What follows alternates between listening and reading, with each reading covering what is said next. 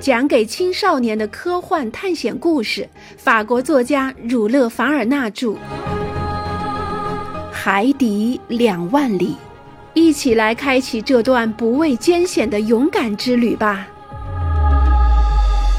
二月九日，鹦鹉螺号漂浮在红海上面宽度最宽的地方，这里西岸是苏阿金港，东岸是贡福达港。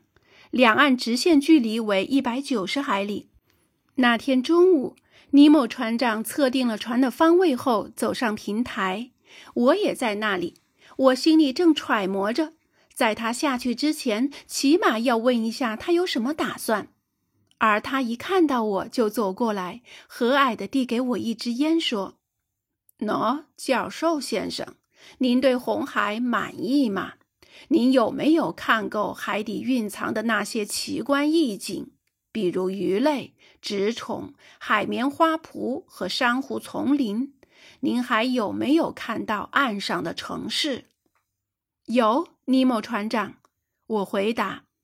把鹦鹉螺号用于做这种研究是最好不过的。瞧，这是一艘智慧之船。是的，先生，这是一艘智慧的。无畏的、无可匹敌的船，它不畏惧红海的风暴，也不害怕红海的海流和暗礁。的确如此，我说。据证，红海的海上情况是世界上最恶劣的。如果我没搞错的话，它在古时候就臭名昭著了。它的名声是不好，阿罗纳克斯先生。希腊和意大利历史学家就从没说过它有什么好处。史特拉宾提过，在地中海季风期间和雨季期间，在红海上行驶尤为困难。阿拉伯人艾德里希曾把红海叫做科尔润湾。他叙述称，那是一片飓风肆虐的海区，水下遍布暗礁。大量的船只仅开到沙坝边就沉没了，没有人再敢往那里冒险行船，因此它的水深和海面对人来说一无用处。确实，在阿里恩、阿加达尔奇和阿尔戴米多尔等人的书中，也同样存在着这种观点。可见，我说。这些历史学家是没有乘坐过鹦鹉螺号船航行的。没错，船长微笑着说：“至于这个，现代人并没有比古代人进步多少。发现蒸汽机的动力就得花上好几个世纪呢。谁知道在百年之后，人们是否还会看到第二艘鹦鹉螺号呢？科学进步是缓慢的，阿罗纳克斯先生。”是的，我回答说：“您的船比时代提前了一个世纪，甚至可能是好几个世纪。如果这样的秘密随着他发明者的死去而死去，那该多可惜！”尼莫船长没有回答我的话，沉默了几分钟后，他说：“您想跟我谈谈古代历史学家对于红海行船的危险的看法吗？”“没错。”我回答，但他们的担心是不是过头了？可以这样说，也不可以这样说。阿罗纳克斯先生，对于一只构造结实、配备齐全、使用蒸汽动力的现代船只来说，这些危险是不存在的；但对于古代船只来说，则凶多吉少。试想，古代的第一批航海家。他们历险乘坐的木板小舟是用棕榈绳绑起来的，木板放是用树脂填塞的，上面涂着海狗的油脂。他们甚至连指明方向的工具都没有，只是随着他们还不太熟悉的海流行驶。在这种条件下，海难是在所难免的。但在我们这个时代，即使是在逆向季风季节，那些来往于苏伊士运河和南部海之间的汽轮也不用惧怕海湾的狂风怒涛。现在，船长们和旅客们出发前也不再像以前那样要求祭品求神了。返航后，也不用再披花戴彩到附近的庙里谢神了。尼莫船长回答说：“好像他心里对他的红海深为了解。”说的对，我说：“我想蒸汽轮使海员们心里对神一点儿感恩也荡然无存了。但是，船长，既然您似乎对这个海已经有过特别的研究，您可否告诉我它的名字的由来？”阿罗纳克斯先生，这个问题存在着许多种解释。您想听听十四世纪的一个编年史家的意见吗？非常想听。这位幻想大师声称，红海是这样得名的：以色列人通过海湾后，他们的领袖摩西便说：“以是奇迹，让海水化为血红，叫它为红海，别无他名。”一听到摩西的声音，红海的海水便扑面而去，把追赶以色列人的法老军队淹没了。这是诗人的解释，尼莫船长。我回答说：“我可不会满足于此的。我想知道您个人的看法。”“No，阿努纳克斯先生，按我的意见，我认为红海这个称谓应该是看成希伯来语‘艾德隆’一词的翻译。”古人之所以给它取这个名字，是因为海水的特殊颜色。可是到了现在，我看到的只是清澈的水波，没有任何特殊的颜色。当然了，等走到海湾尽头，您就会看到这一独特的现象的。我记得我曾看过整个红色的多尔湾，就像血湖一样。那么，对于这种颜色，您认为是由于某种微生海藻的存在而造成的吗？是的，那是一种俗名为三棱藻的有名的小胚芽，它能产出朱红色的粘胶质。一平方厘米海里就有四千个三棱藻。我们到达多尔湾时，说不定您就会看到的。那么，尼莫船长，您不是第一次开着鹦鹉螺号船来红海啦？不是第一次，先生。那么，您前面说过有关以色列人撤军和埃及军队遇难一事，我想问问您，是否在这一带水里发现过这一重大历史事件的一些遗迹呢？没有，教授先生，因为有一个明显的原因。什么原因？就是摩西当年带着他的所有臣民走过的那个地方，现在已经淤积满了泥沙，连骆驼走时都浸不到大腿。而您知道，我的鹦鹉螺号没有足够的水是走不动的。那地方是？我问。那地方位于苏伊士的偏上方，处在过去是深水港的海港中。而当时红海是一直延伸到咸水湖的。现在不管这条通道是否传奇，反正以色列人是曾经从那里通过到达希望之乡的。而法老的军队确实是在那里全军覆没的。因此，我想在泥沙里挖掘是能找到大量的埃及兵器和器具的。显然如此，我回答说。但愿考古家们有朝一日会进行挖掘。苏伊士运河凿通以后，这条地峡上就会建起一些新城市。而对于鹦鹉螺号这样的船只，这是一条毫无用处的运河。大概是吧，但对于全世界有用。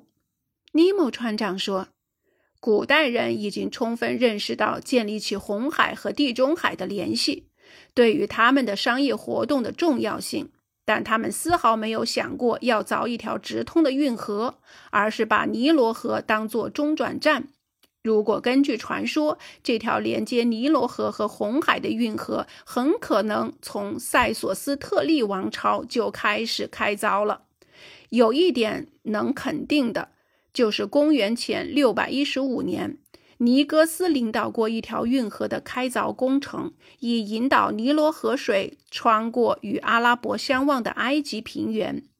沿该运河上述需要四天。这条运河的河宽竟能容纳两只三层桨战船并排而行。接着，伊斯达斯普的儿子大流士继续了这条运河的开凿工作。大概到了普通雷美二世时代，这条运河才完全竣工。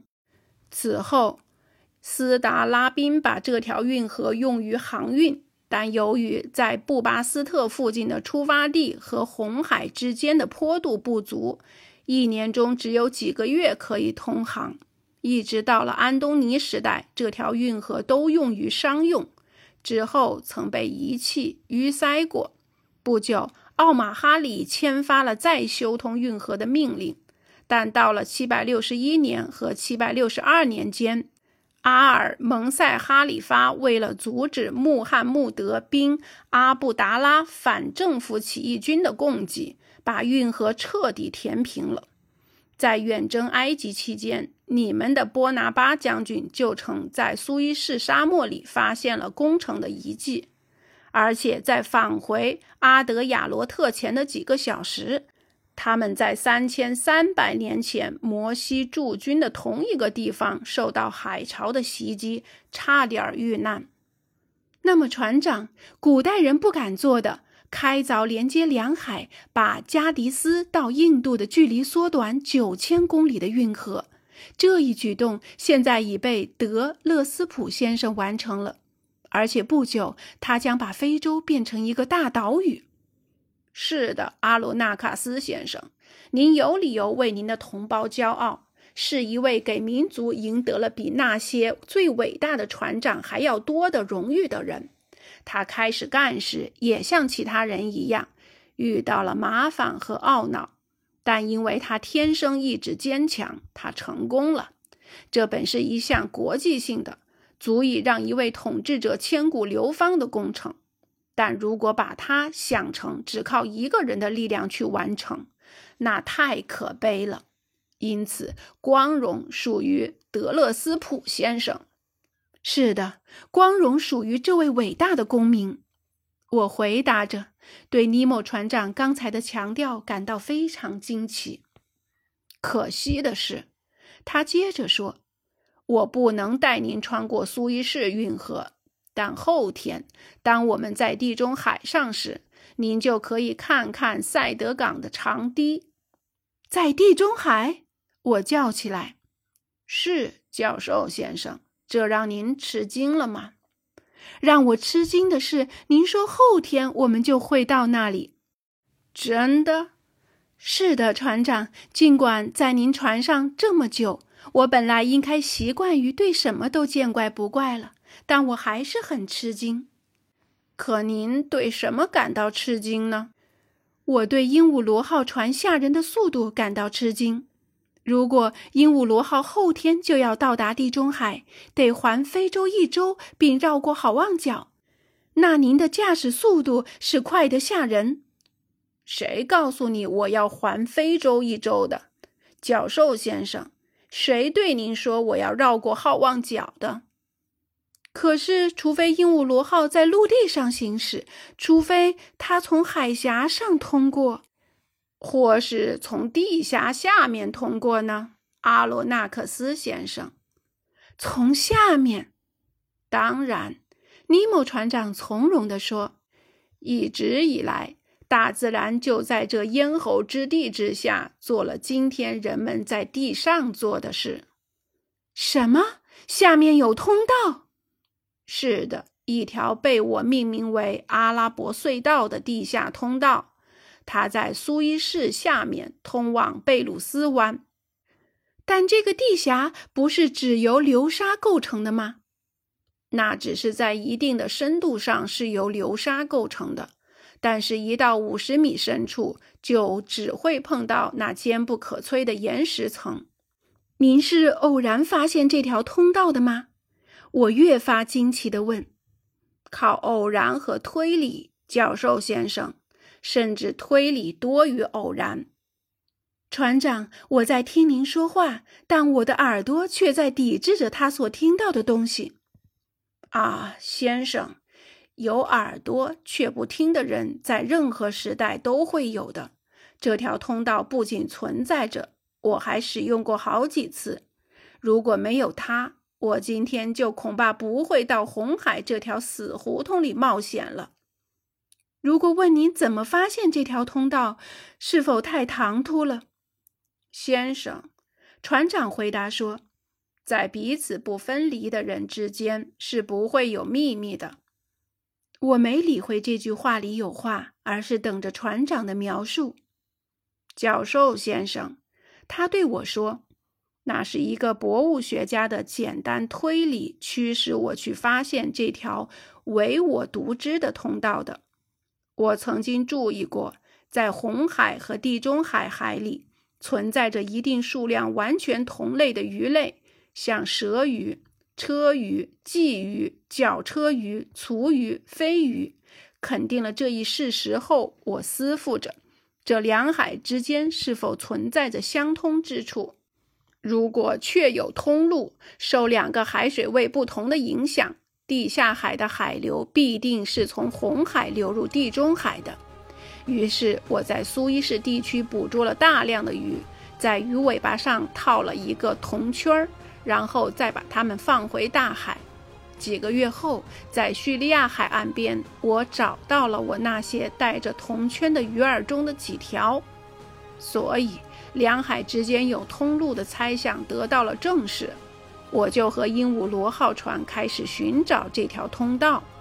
终于，我发现了它，并冒险通过了它。不久，教授先生。您也将会通过我的阿拉伯隧道的。